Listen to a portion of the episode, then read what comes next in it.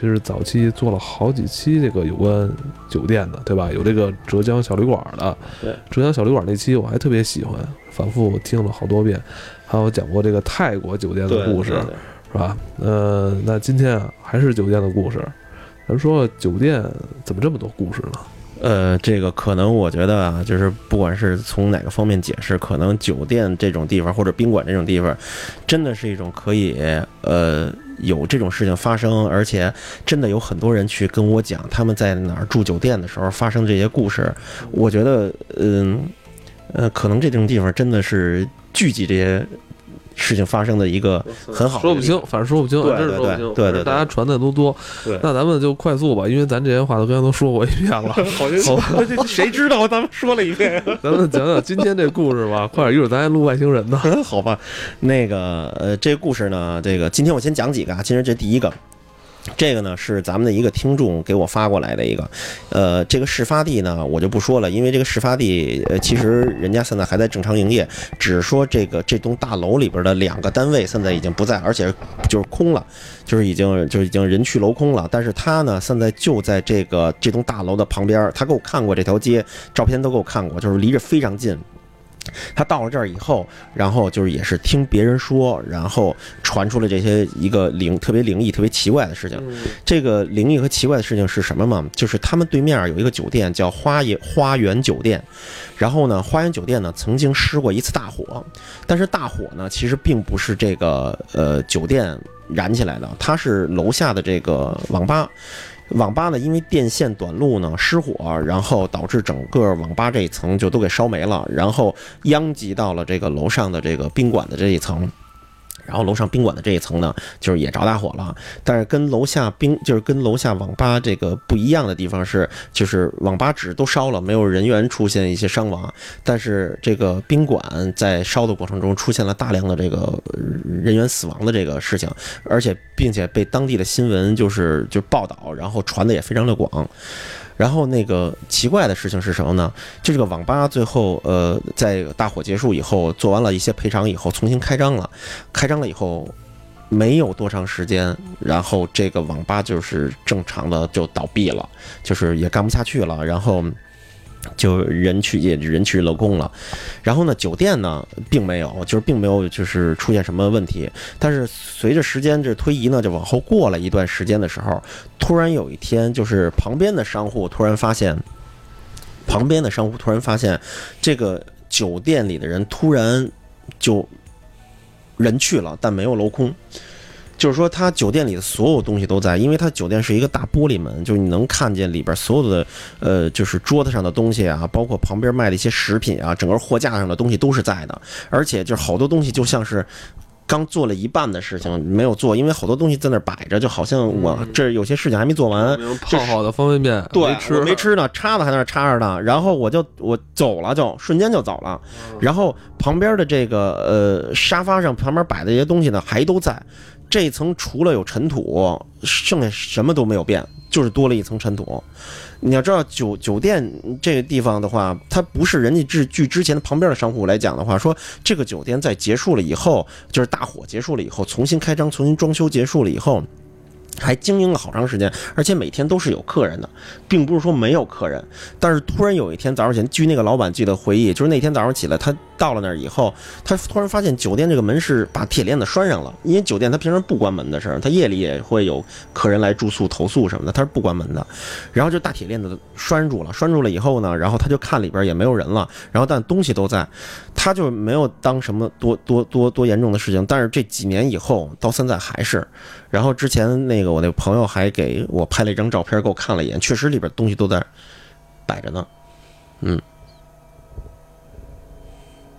哦，我觉得这个也正常吧，就是老板走了呗，是吧？你说那个，因为老罗，你那公司最近我老板我没走，对，但是那个就是从正常经营来说啊，就还是能能。我老觉得那个穿越了。刚才我们似乎聊过这个，对对，跟我确实聊同样的问题，他同样能回回答一遍。我还得假装没回答过，但是关键是你不会一会儿又断了吧？好，好像老有一种冥冥中有种力量让不聊这个。对，应该有可能就是现金流一旦出现问题，先把员工紧急解散掉，这样不会导致他们伤害。或者这个店里边剩下的那些设备。哦，你怕那些员工是说搬椅子、搬电脑？对，你要在您别说别的，您就就去望京 SOHO，全是这种店，一看里边好像昨天还有人似的，但是已经四个月都没人了。那个那个鱼缸里的鱼还活着呢，也许有是什么呀？这四个月的鱼？也许有人我们没看到。哦，对，所以，我我觉得就是就是讲到这一块儿还是可以理解的。哦，对，好，OK，刚才我们就是这儿断的，来，接下来就是没听过的了。我灯又闪了，哇，被要吓死我了。就是说，就是刚才老罗说了，其实这是一个很很正常的一件事情。但是如果说这个如果说这么简单就结束了，那咱们今天也就不聊这期怪谈了。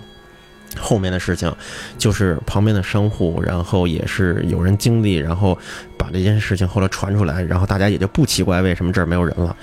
事情发生在一个什么时候呢？事情发生在就是有一天晚上，这旁边商户的人啊，晚上老特别挺晚的，但是没有关门。老板在打烊的时候呢，看见有一辆警车就在这儿停着呢。后来警车停着呢，然后就就就问了一下，说：“哎，怎么了？”他说：“嗨，没事儿。说那个好像有那个，呃，就是问宾馆门口的人啊，就是说好像说楼上那有一个房间里的客人好像是犯病了。”旁边商铺的老板回忆。说那个说，哎，你这怎么回事？因为警车在那警灯那闪着呢，好像出事儿了。他说嗨，没事儿，就是有一个客人啊，那个好像犯病了。犯病了以后呢，然后这个呃敲门敲不开，然后那个就是把警察叫来了。我们也不敢推门进去，以后看看怎么什么情况，就赶紧报警了。然后呢，就是大概那么说了一句，然后就聊了一嘴。后来。第二天再打听到的事情就跟这天不一样了，因为第二天打第二天再来的时候，这个酒店已经关门了。是听旁边别的人就是回忆当天，呃，就是跟着警察上去看热闹的人在说的时候，据当时你知道怎么说的吗？就是当时晚上，呃，保有一个保洁大妈，保洁大妈在就是推那个就是晚上要打扫房间，有的客人需要打扫房间什么的换毛巾啊，她在去做这件事情的时候清房的时候。就突然听见旁边那个屋，就是几几几几房间，就听见，就是特别沉闷的拿东西砸这个地板，还有砸门的声音，就是声音是不一样的。砸地板的声音，因为地下有地毯，那声音更沉闷一些，咚。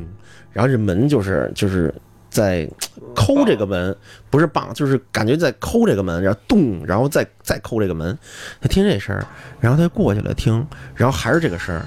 然后他就敲敲这个门，说那个，呃，那个说那个您好，那个说那个保洁需要服务吗？然后也没有理他。然后他就拿那个报话机就说说几几房间，说那个你打一下电话，说屋里好像有有人在敲地，然后就帮我问一下。后来那边就说了一下，说那个几几号房间没人，就跟大妈说几几号房间没人。然后大妈就说坏了。说这屋里有动静，说是别在咱这儿偷东西或者怎么着，是以这样的方式。然后，但是呢，大妈都有门卡，知道吧？保洁大妈都有。那大妈赶紧刷卡进去。对，宝妈大妈是都有门卡的。大妈呢，首先呢，她拿这个门刷了一下，她就赶紧就搂上了。为什么？因为大妈觉得自己里边要真有什么事儿，她自己干不动。你知道吧？一个大妈，你知道吧？她又不是保安，你知道吧？她她就是下意识刷了一下，赶紧又蹬回来了，把这门啊。大妈还挺机智。对，然后特别牛逼的事情，就赶紧就是说，就把小伙子叫来了，然后就敲门，先是敲门，说里边有没有人啊？然后这个声音就没有了。然后抓门的声音也都没有了。看来怕小伙子不怕大妈。对，都没有人了。说咱们刷这个刷卡进去看还是怎么着？然后呢，就安排另外两个小伙子上，赶紧上楼的外头，在外头站着盯着那上面。但是那个因为是晚上了，刚才我也说了，因为是晚上了，那个屋并没有开灯，就是你从底下看上面是就是黑着的。然后那个窗户，酒店的窗户是不能打开的。对。酒店窗不能，他他只能打它一半儿，嗯，知道吧？就是完全打不开的。然后也看窗户也没什么事，在底下盯着看上面有什么东西。然后这个时候他们就不敢进了，不敢进了以后就报的警，跟警察说我们这儿可能进贼了或者怎么着，在这个房间里。但是其实也挺奇怪的，你说谁偷东西偷到一个酒店的房间里啊？这也很奇怪。然后呢？而且毕竟那房间里没人，你要说这里有人有客人的东西、遗失物品什么的，或者人这里边有房间里边有，就是这房间住宿了，有人丢东西也也可以。但是这房间人说了没有人，然后呢就叫警察来了。警察来了以后呢，就是警察就是就是出示了这个，就是在外头喊说我们是这个什么派出所的，怎么着怎么着的，就是请你把门打开，就是就是我们要临检。半天也没有人，没有人了以后呢，他们就。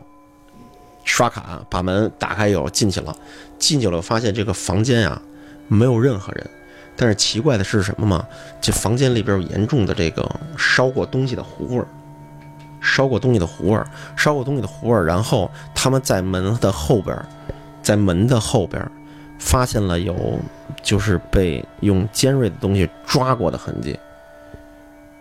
用尖锐东西抓过的痕迹，然后当时的办案的值班民警，当时就是后来据人家说，说当时这个酒店着大火的时候，在处理案件的时候，也是当地的这个派出所，也是这位警官来到这儿，然后警官当时就回忆起来了，说你这不是当时之前着过火吗？这屋里还救出来，这屋里还拖出过死人来呢。然后在门口的这个地板的这个，就是地板的这个，最后他们检查的时候，在地毯的底下看见了一块特别深深的一个黑的，跟炭一样的一块的东西。然后那个人据回忆说，就是当时这儿确实烧死了一个没爬出来的一个客人。这个旅馆那天晚上发生咚咚的声音。是是因为跟之前那个那场火灾可能是有关系的，这么一个灵异的那么一件事情。哦，那那紧接着第二天，这这里边所有的服务员，就就像你开头说的，都撤了，都撤了。就所以第二天那个隔壁的老板再来的时候，发现就是人去楼空了，呃，人去了楼没空。啊 不是，哎，老罗，你觉得这个合理不？老板吓得这样，连那个都都不要了，就。首先，要是我的公司里边出这种事儿，我肯定不要了。哦，就是一旦出了这种就是人命啊什么之类的，我肯定就不要，立刻就这事儿就散了。但是我觉得这事儿，一我听说过一个类似的，就就不给你们延展太多。就是他是怎么回事呢？就是他也是一个办公室，然后有这种情况，他干嘛呢？是那个就是死掉的那个家家属跑到那个屋子里烧纸去了啊，他超度他啊。对，就是因为你知道他是老板干嘛？不知道，黑着进去吗？因为，因为你知道，如果他是写字楼的话，开写字楼的门有一万种方法都能开进去，而且写字楼那个锁其实很容易就进去了，只不过你。对，我觉得，我觉得有可能就是因为你知道那种烧死的人那种冤魂，他他家里人都觉得太难过了，他必须得在出事的地方超度他。那公司里的人让他这么干吗？公司的人是这样的，比如你想象一下，比如说咱们咱们是同事，嗯，然后如果出这种问题，嗯，你会不会把你的卡借我用一下？我从人道主义出发，肯定对吧？你你又不来，你也不说，对，而且你知道这种事儿，你也不会跟任何人说，所以我觉得从某个角度上能理解。就一开始我以为是办公室恋情那儿偷情呢，在屋里咣咣，就是其实如果你说里边还有烧的什么之类的，我就很可能很可能就过去烧烧一下纸吧，烧一点就行。哦，那可能猜测是家属亲戚进去。烧纸去了，烧纸，那为什么会发出这种咚咚咚的声音？还有抓门的这些痕迹，我不太清楚。就是可能烧完了之后，发现那门那个打不开了，是吗？因为你在一个你在写字楼里边，你待过吧？你在写字楼里面咚咚咚，你是没办法分辨是不是这屋里的。哎，对对对，他楼上楼下，而且他又出了问题，他装修或者是补建这个建筑都有可能吧？哦，但是夜里实在不太理解。还有一个什么问题啊？就是说，是他跟我说啊，就是我那朋友说。他说：“这条街呀，可不像你们想的，这条街是一个快不行的一个经济特别不好的一条街。他说这条街两边的商户特别多，这个写字楼的商户也特别多。一个老板可能会把这个酒店就扔了，我不要了，就是我现在这个产业我不要了，我不租了。但是这个这个产业，酒店的人、物业的人也会管吧？没有人管。”也没有任何法院的人来这贴封条，比如说他欠钱跑了，什么动作都没有，一直荒废了这么多年，而且也没有再招租，哦，什么都没有，这个是让人奇怪的，为什么没有人再招租？这毕竟你租出去就是钱嘛。我觉得可能他们那边不是南方有些城市可能就是忌讳，挺挺忌讳，而且这事儿越传越大。可能可能有这种，就怕你要说不传这事儿，可能对还好点，对租越传越大，就是可能有愿意承租的，但是一听就就怕人背后说闲话，也可以，但但是我想不明白，而且它的营业面积其实非常大，这宾馆营业面积就一直在那儿空着。哦，OK，他我觉得他可以想任何办法，比如说找几个大师过来也可以。别找大师了，你 我说他这个推波助澜了，你这个，我就是专门负责破除这种事儿的角色，对吧？其实我觉得我就是能理解，因为是这样的，如果他真是已经不具备办公可能性了，那酒店不一定，因为酒店那儿待的是物业。谁来修是个大问题，就咱们在很多写字楼，SOHO 的各个写字楼就发现有一些角落无人打理，所以这么大一层就是就跟烂尾楼似的，您能理解我了吗？就是谁来承租，承租的人会要求你物业先给我修好，物业说我不是这个地儿的开发商，我不修。再加上这里边，比如说烧完了之后，比如这个楼被烧坏了，谁来赔偿？没有人赔偿，所以法法院就把它给封了。这个地方你也别进了，就这么临时处理。这种地方有的是，他将来怎么破局呢？就有人把整栋这个商业给买下来。还是您刚才说的那个，就是说夜里边装装的。我跟你说，越繁华的地方，越只能在夜里装修。你们没看过夜里的望京 SOHO 呢？灯火通明的，都在装修，因为十一点之后才能动那些东西。所以我觉得这个，我我倒是能理解这事儿。能理解。我觉得可能也还是个社会新闻，咱们呼吁一下吧。这个。大家这个是吧？别让这个这个酒店就这么荒着是吧？利用起来是吧？可以开当铺，开开当铺。对，这当铺最喜欢这种阴的东西，是吧？这有什么讲究？大家可能营业面积太大了，当铺可能承接不下来，就开开俩当铺。您没看北京 开当铺的仓库，把房间充分的利用。不是你哎，怎么着开当铺？寻找这种地儿是有有什么讲究啊？就反正反正你你你琢磨琢磨，北京的当铺都开在什么地方？都是挺背音儿的，而且你很少见当铺有就是不行的时候，说这当铺黄了。等咱有空可以单开一个，挺挺好玩的。是吗？每个当铺都是个镇。他们就不，他们喜欢这种出过事儿的地儿，是吗？啊，但是咱们现在聊的不是小额贷款啊，小额贷款一般都是把名车压在那儿，咱们聊的是两码事儿。好吧。越老的那种当铺其实还挺好玩的。那咱们今天这是第一个对酒店的事儿，嗯。就是咱们这第一个故事讲完了，它其实一场大火引发的这个这个故事。然后我就有一天在刷微博的时候，然后也是一个朋友给我推了一个，说雷老板你看看这个。然后我突然发现这个跟咱们刚才讲的这个非常的像。这发生在哪儿啊？东郊名巷，发生在东郊名巷的。华丰宾馆，这好像不太能说。东郊名巷，对，东郊名巷，我媳妇就是东郊名巷小学的，是吗？华丰宾馆，嗯，现在还在呢。华丰宾馆，老宾馆了，那是一个涉外的，嗯，对，宾馆，对。然后九十年代的事儿，九十年代呢，他这个主人公他是这么说的，他说当时他姐姐十九岁，从技校毕业，到了宾馆以后做什么呢？就做服务员。做服务员，十九岁毕业了业以后做服务员，在宾馆里边，呃，除了给客人送水，然后送一些物品，然后就是在门口做登记。有一天晚上，他记得特别清楚。我说的现在说的是九十年代初的事儿。有一天晚上呢，他在前台值夜班。哦，说一下故事前提，就是说他姐姐在来到华丰宾馆之前。的前一段时间，华丰宾馆的有一层失火了，也是失火，整层失火。失火以后，他姐姐来了以后，这一层的火已经就这个这个失火的这个东西都已经就是早就完事儿了，而且这个已经重新装修过了，重新装修过。然后，呃，虽然这个你到了五层还有一点儿这个烟的味道，但是整体什么都看不出来了。呃，是在这么一个大背景的情况下，然后呢，他呢。晚上也是夜里的时候，夜里的时候突然呢，就是电话响了，就是是那种老电话，还是那种转盘的那种老电话，叫叮铃铃铃那样的电话，然后就一接，接起来以后，他说：“喂，您好，喂。”就一直就是半天就没有人理，就多半天呢，可能有四五秒的时间，就一直喂喂喂没人理。后来呢，就听见一个特别苍老的说：“他说就是喂。”我特别渴，想喝水，就说的这个。他说一听是一个老奶奶的声儿，他就是就就回忆啊，说是一个老奶奶说话的声音。然后说，哎，说啊，说奶奶您渴是吗？您在几层啊？然后他说我在几几几号房间。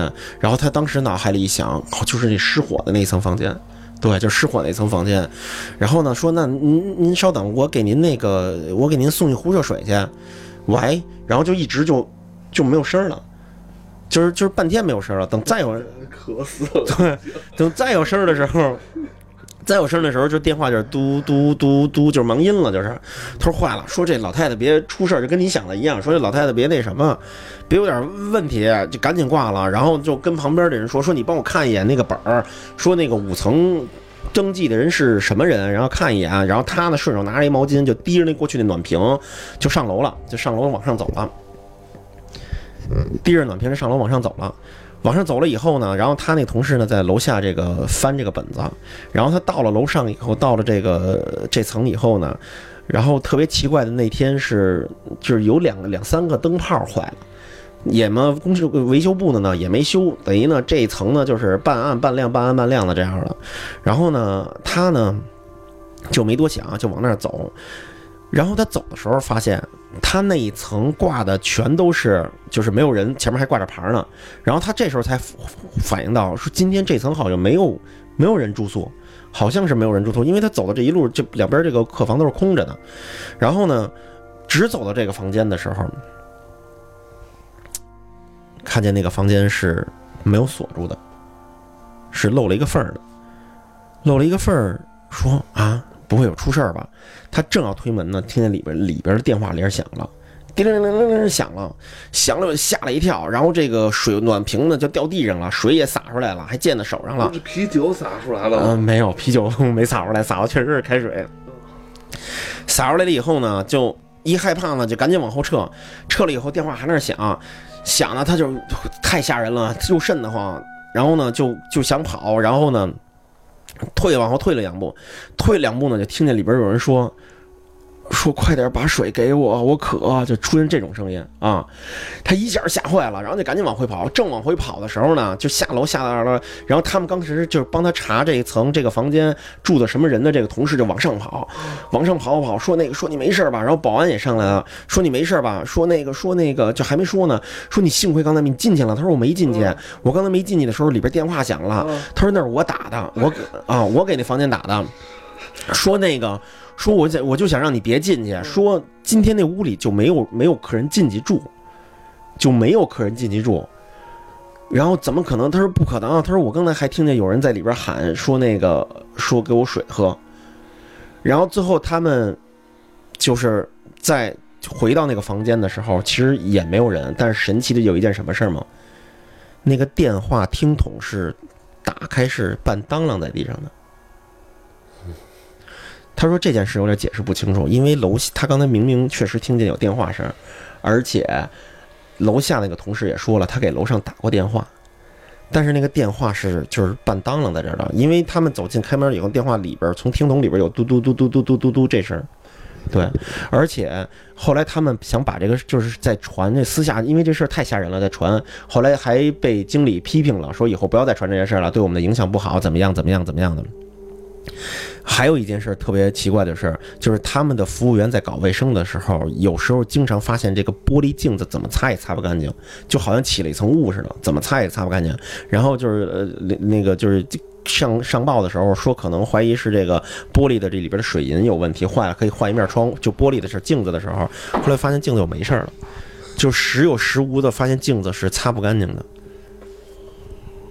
故事完了是吗？完了，这谁给讲的？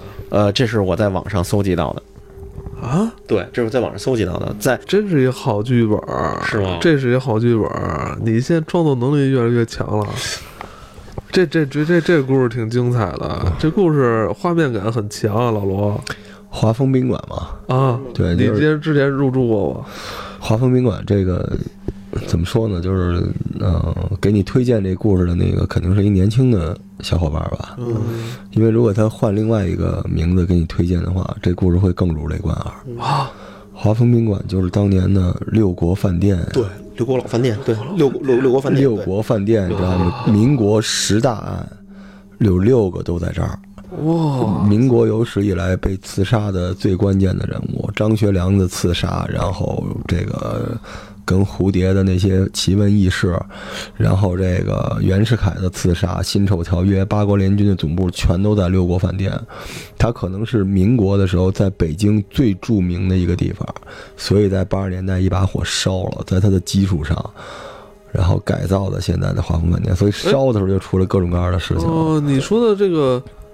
烧的时候是因为一个意外事故吗？对，但是很奇怪，因为它烧的就很奇怪，它是烧按断面烧的，就是留下了完整的一部分，有一部分没有了，所以所以这事情特别吓人。而且你知道六国饭店最简单，大家看前一阵姜文导演那《邪不压正》啊，里边那个那哥们儿李天然拿那冰片啪弹出去刺杀那人，那个地方就是六国饭店。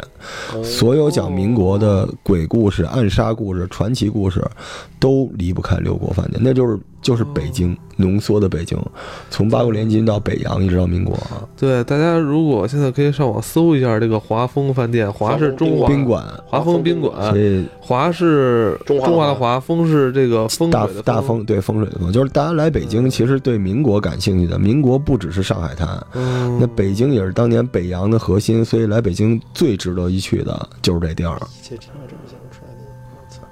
所以果然这五十岁的人就是见多识广啊！但是真的，这个饭店其实当时就是北京解放了之后，当时还专门保护了一下哦，因为这个饭店里面有各种各样的这个奇怪的事情，所以现在大家可能讲华丰讲的比较多，但现在现在华丰还在吗？在在在还在还在对，而且还营业呢还。你在那个饭店里边，你站在那个他那个一楼和二楼那餐厅的时候，你感受一下。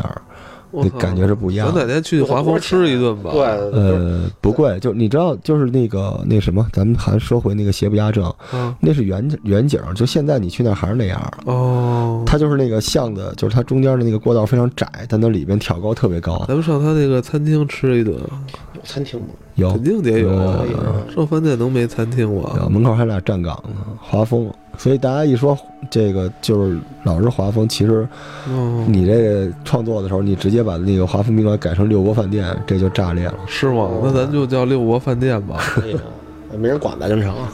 啊，这不没事吧？没事没事，他自己那儿都写着六国饭店那个遗址。哎呦，我看图片上还真是挺那个民国味道的啊，老老建筑。他能不民国吗？那就是北京最有名的地方，Number One。我操！我非常自责啊，没去。作为一个美，作为一个差点说作为美国人，作为一个作为一个中国人，我居然都的没去过。当然我是西城人，这是东城。对，这对确实没往东边踩过。去那边去的少。东城对我来说就是鼓楼，我奶奶家在那儿。它主要那地方也邪性。哎，对，还说到鼓楼呢，就是咱们现在说的。鼓楼就是那个路口上的那个，然后后边不是钟楼吗？是，因为我小时候在里边长大嘛，就是特别奇怪，就是钟楼跟鼓楼中间的那部分以前是菜市场，然后现在是小广场，还跳舞呢。对对，那个地方特奇怪，就是你即使到夏天七八月份儿，三伏天儿，对，多热的天儿，你到那儿，就这个钟楼跟鼓楼中间这块广场这块啊，你站在那儿都。特凉爽，我只能说凉爽，特凉爽。我们那个那个周末，我们就在聊这个事儿啊。咱们可以录一期我身上的灵异事件，就跟这有关。是吗？对，就是我就给大家推荐一首歌啊。嗯。不敢在午夜问路，怕走到了地安门。地安门外嘛。对，人说地安门里边有老妇人，你知道为什么吗？嗯。要在这集说是吧？说一句是吗？嗯，那个地方是古代给向北出征的军人招魂的地方。那个地方是古代给向北出征的军人招魂的地方。